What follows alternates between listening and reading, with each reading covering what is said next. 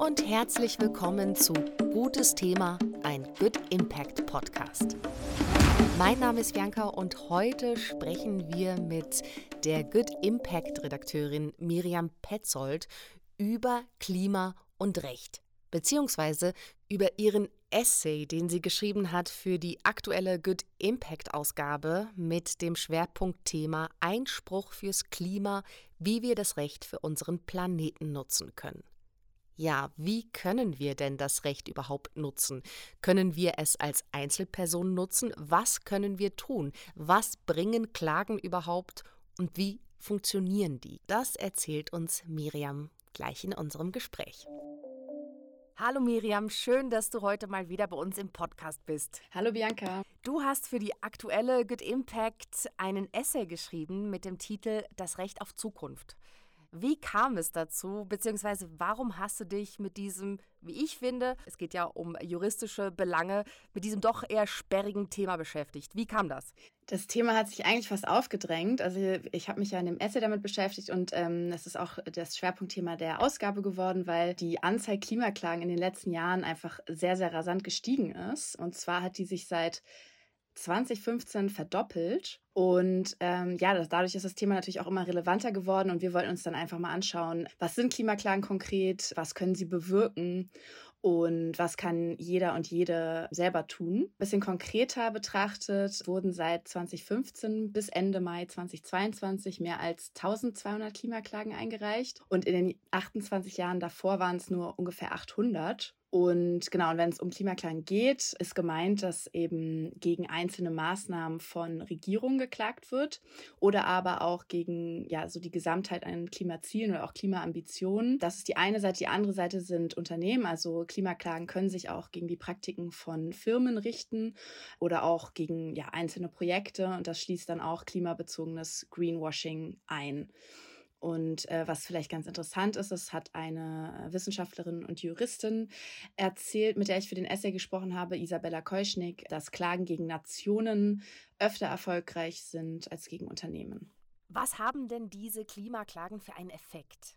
Das Grantham Research Institute der London School of Economics, das analysiert die Effekte regelmäßig.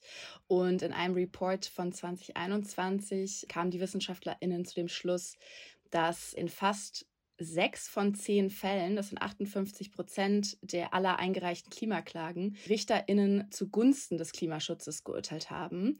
Also hatten diese Klimaklagen eben, oder 58 Prozent hatten eben einen positiven Effekt auf die Klimapolitik.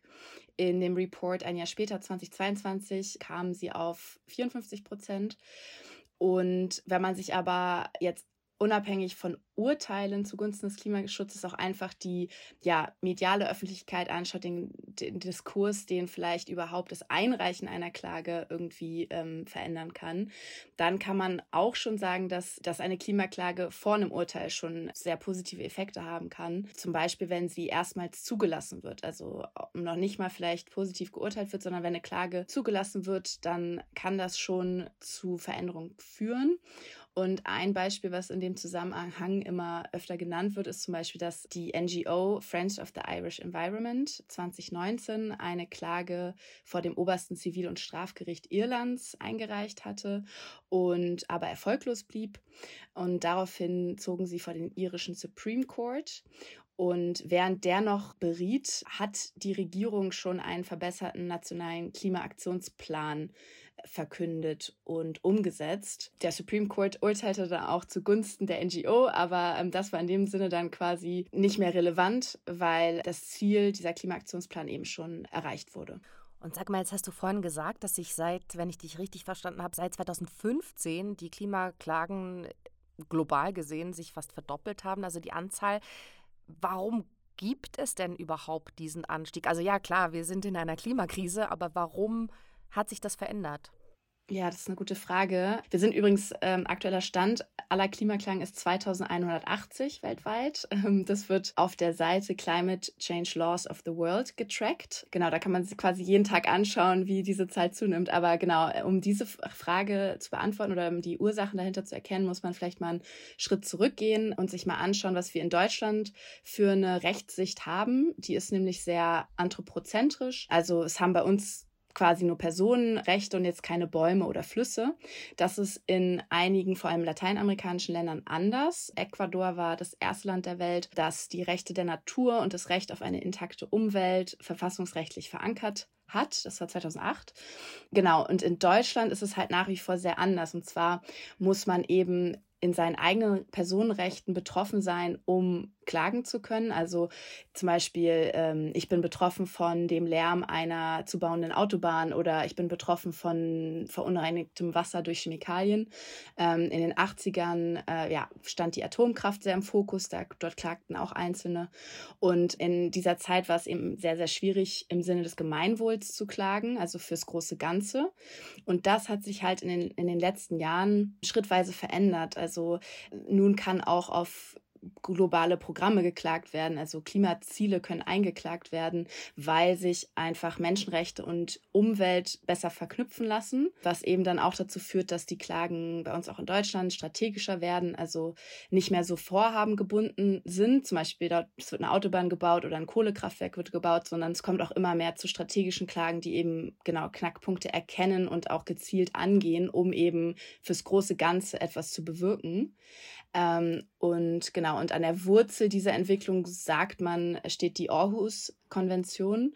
Das ist ein völkerrechtlicher Vertrag, der eben den Weg ebnete für Klagen, die ja über die individuellen Situationen hinausgehen. Und noch ein anderer Grund, der auf jeden Fall wichtig ist zu nennen, ist, dass natürlich ähm, in den vergangenen Jahren auch sich die Datenlage verbessert hat. Also es ist nun natürlich viel einfacher zu ermitteln, wer wie viele CO2-Emissionen verursacht und wie sich das eben auf die Umwelt auswirkt. Also die kausalen Zusammenhänge, die werden immer klarer. Und sobald es eben auch ja, Leuchtturmurteile sozusagen gibt, folgen viele Klimaklagen. Also wenn wenn es einen Erfolg gab ähm, in einem anderen Land, dann kommt es oft dazu, dass in einem, dass eben äh, AktivistInnen in anderen Ländern diese Klage übernehmen, quasi kopieren, um eben den gleichen Effekt zu bewirken und ähm, diesen Precedent sozusagen auszunutzen. Jetzt hast du vorhin von diesem Beispiel aus Irland erzählt. Kennst du oder kannst du uns noch weitere Beispiele nennen, von besonderen Verfahren oder historischen Verfahren im Zusammenhang mit Klimaklagen? Ja, klar. Also als besonders historisch werden zum Beispiel zwei Urteile aus den Niederlanden betitelt. Und zwar wurde 2019 ein Land, also die Niederlande, zum ersten Mal erfolgreich auf strengere Klimaschutzziele verklagt. Und 2021 hat erstmals ein Gericht ein Unternehmen, in dem Fall Shell, dazu verpflichtet, seine Treibhausgasemissionen zu reduzieren. Und zwar um 45 Prozent bis 2030 gegenüber 2019. Diese beiden Urteile haben äh, ja enorme Wellen geschlagen auf der ganzen Welt. Und was wahrscheinlich vielen HörerInnen bekannt, äh, bekannt ist, ist das Bundesverfassungsgericht-Urteil von 2021. Da ging es um das Klimagesetz der Regierung. Und das Verfassungsgericht urteilte eben, dass dieses Gesetz in Teilen unzureichend ist, weil es eben die Lasten von Emissionsminderungen auf Zeiträume nach 2030 verschiebt. Also das heißt, dass eben jüngere Generationen für die, für die Schäden aufkommen müssen und dass eben nicht der Generationengerechtigkeit entspricht. Deswegen war dieser Beschluss auch historisch, weil sich bis dato eben das Prinzip der Generationengerechtigkeit noch nicht wirklich in unserer Rechtsprechung irgendwie niedergeschlagen hatte und, das, und Klimaschutz auch als Grundrechtsproblem nicht wirklich anerkannt wurde. Eine Juristin, mit der ich auch für den Essay gesprochen habe, die sagte, dass äh, den JuristInnen in, in Deutschland eben vor dieser Entscheidung noch nicht mal wirklich klar war, ob Klimaschutz jetzt überhaupt zum Grundgesetz gehört, wie man da jetzt Klimaneutralität einordnet und überhaupt eben Generationengerechtigkeit, also das Recht auf Zukunft jüngerer Generationen, wie ja auch der Titel des Essays ist. Da muss ich an ein Zitat denken von Matthias Amador, der auch bei uns im Good Talk war der meinte, das Recht sei ein riesiger Haufen ungelöster Fragen und auch die Klimakrise sei ein riesiger Haufen ungelöster Fragen. Und ja, das Recht ist gar nicht so, wie das vielleicht viele Laien wahrnehmen, nämlich ein für alle Mal in Stein gemeißelt, sondern es ist halt in Flux. Also das sieht man jetzt an diesen Beispielen, die du genannt hast. Okay, aber als Nicht-Juristinnen, wie kann man sich das vorstellen? Wie sehen solche Klimaklagen denn überhaupt aus? Ja, interessanterweise ist es tatsächlich so, dass die meisten Klimaklagen von BürgerInnen gestartet werden, die sich aber mit NGOs oder Stiftungen eben zusammenschließen, zum Beispiel mit Client Earth oder Greenpeace, der Deutschen Umwelthilfe oder German Watch. Denn Klagen sind natürlich ja, sehr langwierig und auch sehr teuer und ähm, diese NGOs können die Kosten meist übernehmen. Aber die BürgerInnen oder die MitklägerInnen ähm, sind eben dahingehend wichtig, als dass es bei vielen Klimaklagen um Grundrechtsverletzungen geht. Das heißt, vor Gericht muss dann die persönliche Betroffenheit einer Person oder Gruppe nachgewiesen werden. Ja, zum Beispiel wird nachgewiesen, inwiefern das die Berufsfreiheit betroffen ist, das Recht auf Eigentum, das Recht auf Leben oder das Recht auf Gesundheit. Und als Zusammenschluss hat man eben mehr Power und kann, kann diese Klimaklage eben hoffentlich zum Erfolg führen. Aber das heißt nicht, dass sich Klimaklagen immer um Grundrechte drehen äh, oder drehen müssen. Es gibt zum Beispiel auch zivilrechtliche Verfahren und da ist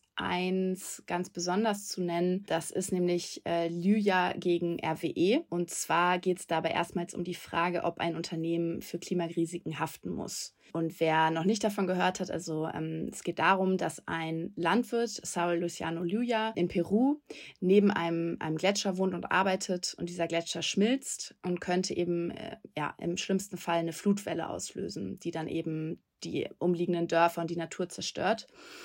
Ja, und äh, Luja verklagt jetzt den deutschen Energiekonzern RWE auf Schadensersatz, weil der Konzern eben einer der Carbon Majors ist, also eines der verschmutzendsten Unternehmen weltweit und damit eben auch anteilig eben für das Schmelzen des Gletschers verantwortlich ist. Und deswegen Lujas Meinung nach eben auch anteilig für die Schäden aufkommen sollte, die dieses Schmelzen verursacht, beziehungsweise um, um die Gefahren eben einzudämmen, muss halt einiges an Technik installiert werden. Dieses Verfahren wird immer noch verhandelt. Es wurde erstmal in Essen abgelehnt, weil es eben das ist auch die Schwierigkeit, wenn man eben gegen ein Unternehmen klagt. Also oft ist es sehr, sehr schwierig, einen kausalen Zusammenhang herzustellen zwischen eben sowas wie einer Gletscherschmelze und CO2-Emissionen. Aber Luja hat eben Berufung eingelegt, nachdem seine Klage dort abgewiesen wurde. Und das Berufungsgericht in Hamm, das ließ die Klage zu was ein Meilenstein ist, weil es bisher eben so eine Klimaklage noch, ja, bisher noch nie in der Beweisaufnahme gelandet ist.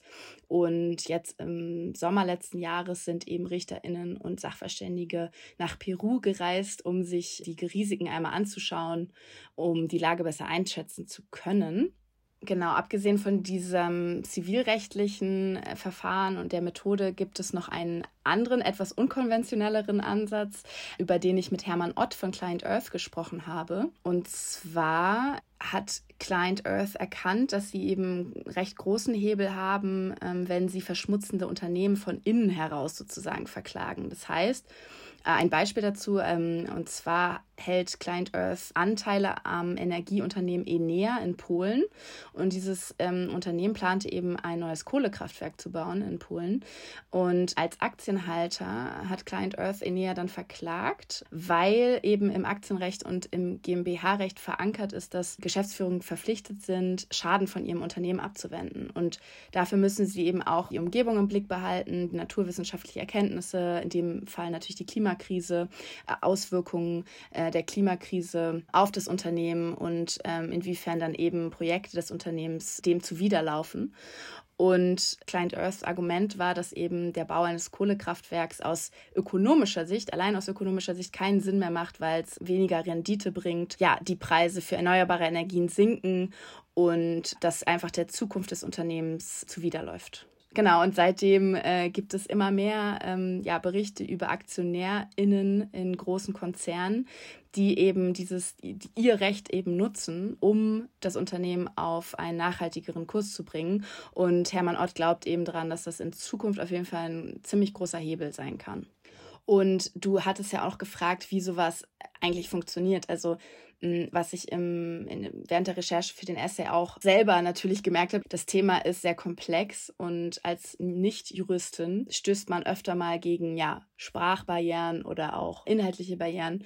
Und eine Initiative, die eben genau das angeht, ist die Climate Clinic. Das ist eine studentische Rechtsberatung, die von Baro Gabbard gegründet wurde, ähm, einer Juristin, äh, mit der habe ich für den Essay gesprochen. Und diese Climate Clinic, die ruft nicht JuristInnen auf, sich zu melden, wenn sie eben Verständnisprobleme haben oder wenn sie eben, ja, wenn sie vielleicht das Gefühl haben, sie wurden in einem Grundrecht verletzt, sind sich aber nicht ganz sicher, wie sie weiterverfahren sollen. Und die können sich eben an die Climate Klinik wenden ähm, mit ihren Fragen. Und falls eben tatsächlich ein ja, potenzielles Klimaverfahren vorliegt, kann die Climate Clinic sie eben weiter verweisen an eine Klimarechtsorganisation wie jetzt zum Beispiel Client Earth mit zugelassenen AnwältInnen, die dann eben eventuell diese Klage weiterbringen. Also mega gut. Es gibt da offenbar Stellen, an die man sich wenden kann. Du hast vorhin auch gesagt, dass das so ganz langwierige Verfahren sind, ganz oft Präzedenzfälle. Manchmal in 58 Prozent der Fälle hast du gesagt, bisher mit Erfolg beziehungsweise positiv äh, für die Klimapolitik. Aber gibt es denn auch Herausforderungen dabei, beziehungsweise haben solche Klimaklagen auch Nachteile? Ja, auf jeden Fall. Also es wäre falsch, jetzt so zu tun, als wären Klimaklagen jetzt irgendwie so die RitterInnen auf dem weißen Pferd, die jetzt das Problem, die Klimakrise irgendwie auf einmal lösen, beziehungsweise die politischen Entscheidungsprozesse irgendwie beschleunigen oder so. Denn äh, es ist natürlich der Fall, dass dass solche Verfahren sehr lange dauern, also mindestens zwei Jahre und dass sie sehr teuer sind, das habe ich ja schon angesprochen. Sie sind eben auch nur ein Teil eines großen Ganzen. Und dieses großen, große Ganze besteht eben aus, ja, sowas wie Klimademonstrationen, wie Entscheidungen bei, bei einer Bundestagswahl, ja, einfach ähm, Möglichkeiten, die die Zivilgesellschaft hat, um Klimaschutzpolitik voranzutreiben und sich Gehör zu verschaffen und eben Druck auf die Politik auszuüben. Äh, Klimaklage ist dann nur ein Puzzlestück davon und am Ende des Tages ist eben unsere Rechtsprechung auch nur ein Rahmen für politisches Handeln. Also mehr kann unsere Rechtsprechung nicht schaffen. Es ist am Ende Sache des Gesetzgebers, diesen Rahmen eben mit Leben zu füllen und auch Urteile umzusetzen. Es kann sie ja niemand dazu zwingen in dem Sinne. Also ein Mittel wären tatsächlich Zwangsgelder, aber jetzt ein staatliches Organ mit einer Geldstrafe zu belegen, naja, das, das hat jetzt nicht unbedingt so viel Sinn, weil da wird Geld von einer Tasche in die, in die andere geschoben. Also äh, einzelne PolitikerInnen könnten tatsächlich auch bestraft werden finanziell, aber das ist bislang auch noch nicht, noch nicht passiert und das ist auch eher europäisches Recht und nicht in dem Sinne deutsches Recht. Aber ein, ein Mittel, was dann natürlich übrig bleibt, ist, man zieht zu einem anderen Gericht. Und das ist auch tatsächlich passiert. Ähm, nach dem Bundesverfassungsgerichtsurteil von 2021 hat die Regierung ja sehr, sehr schnell gespurt, hat ähm, das Klimaschutzgesetz überarbeitet, aber einige der MitklägerInnen von damals waren mit dieser Überarbeitung überhaupt nicht zufrieden, weil es einfach, ja, noch nicht kon konkret genug wurde. Also ähm, die, das Ziel Klimaneutralität bis 2045, das, das wurde nicht wirklich entschlüsselt um, oder ja, es wurde kein Fahrplan wirklich erstellt.